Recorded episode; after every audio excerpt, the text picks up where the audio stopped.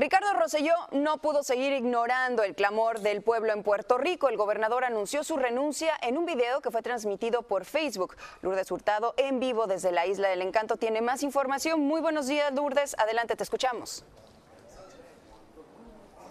Muy buenos días, Paulina. Así es, histórico por primera vez un gobernador renuncia aquí en Puerto Rico. Ayer Ricardo Rosselló, como bien decías, escuchó el clamor del pueblo, pero no sin antes causar muchísima incertidumbre y especulación aquí, porque desde las 5 de la tarde se había llamado a los medios desde la fortaleza para que el gobernador pudiera salir a dar un mensaje. De hecho, en un inicio ni siquiera se decía que sería el gobernador, se decía que un funcionario daría un mensaje. Aquí en la calle la gente estaba pegada a sus celulares intentando estar al tanto de lo que sucedía, sucedía adentro de la fortaleza, pero pasaron las horas y pasaron las horas, los periodistas seguían ahí y no salía el mensaje. No fue hasta pasadas las once y media de la noche que a través de su cuenta de Facebook, a través de la cuenta oficial de la fortaleza, salió este mensaje del gobernador, que aunque era un Facebook Live, en realidad era un video editado, pero bueno, aquí en cuanto él mencionó la palabra renuncia, se escuchó el clamor de la gente, se escucharon los gritos de celebración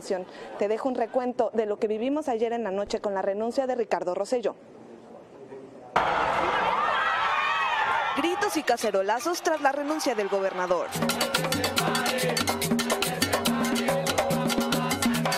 Luego de 12 días de reclamos, protestas y disturbios que convulsionaron la isla, Ricardo Rosselló dio el paso que la multitud indignada exigía y esperaba. Hoy les anuncio que estaré renunciando al puesto del gobernador efectivo el viernes 2 de agosto del 2019 a las 5 de la tarde. Estos días estaré atendiendo asuntos pendientes que viabilicen una transición ordenada. Roselló, un demócrata elegido en 2016, es el primer gobernador que renuncia al cargo en la historia moderna de Puerto Rico para que sepan que nosotros somos los gobernadores de este país. En verdad es un orgullo increíble que Puerto Rico ya se da cuenta que sí podemos hacerlo y que la fuerza de verdad está en la gente y que los políticos sepan que lo que viene no es fácil para ellos, de verdad. En un territorio de más de 3 millones de personas se celebra una vez más lo que se puede lograr cuando el pueblo no cede frente a quienes consideran que no lo representan.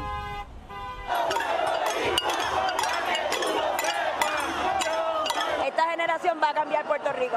Yo lo sé, el aire se siente, la energía se sienten. Puerto Rico tiene un, un potencial gigantísimo y yo sé que podemos hacerlo.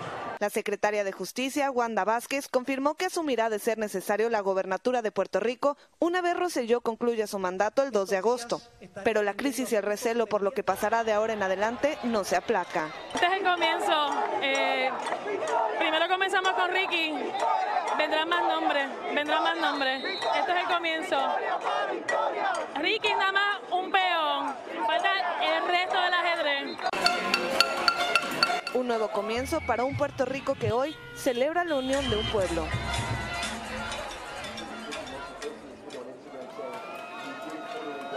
Paulina, ahora lo que era convocado como protestas para este jueves se convertirá en celebración aquí en la calle. Esperamos ver gente que, bueno, siga celebrando esta gran victoria del pueblo de Puerto Rico. Regreso contigo al estudio. Gracias por esta crónica y la información, Lourdes Hurtado, desde San Juan, Puerto Rico. Seguimos con más noticias porque el gobierno no podrá aplicar las restricciones con las que pretendía reducir al mínimo las peticiones de asilo en las fronteras. Un juez federal de California bloqueó la orden ejecutiva que obligaba a los migrantes a pedir asilo en el primer país seguro por el que pasaran y solo optar por Estados Unidos si su solicitud era rechazada o la persona había sido víctima de trata humana. Esta nueva orden judicial es la última de muchas que han confundido a los solicitantes de asilo. Es un futuro incierto. No sé realmente cómo está ahorita la situación, qué puedo obtener, qué beneficios y qué no puedo obtener. La necesidad me hizo llegar hasta aquí y voy a seguir luchando. El magistrado que bloqueó las restricciones argumentó que la orden ejecutiva es arbitraria e inconsistente con las leyes de asilo existentes en los Estados Unidos.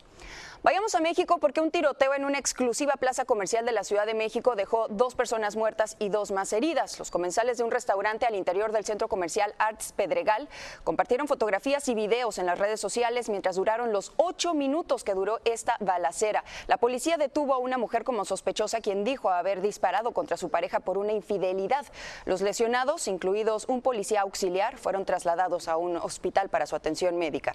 Y México podría enviar más tropas a su frontera frontera norte para frenar la migración ilegal. Esto según el presidente Donald Trump, quien lo afirmó frente a un grupo de periodistas. El mandatario agregó que el número de migrantes detenidos en territorio estadounidense ha bajado mucho porque los soldados mexicanos han estado cumpliendo con su trabajo, pero apuntó que el trabajo que hace México también es bueno para combatir a los cárteles.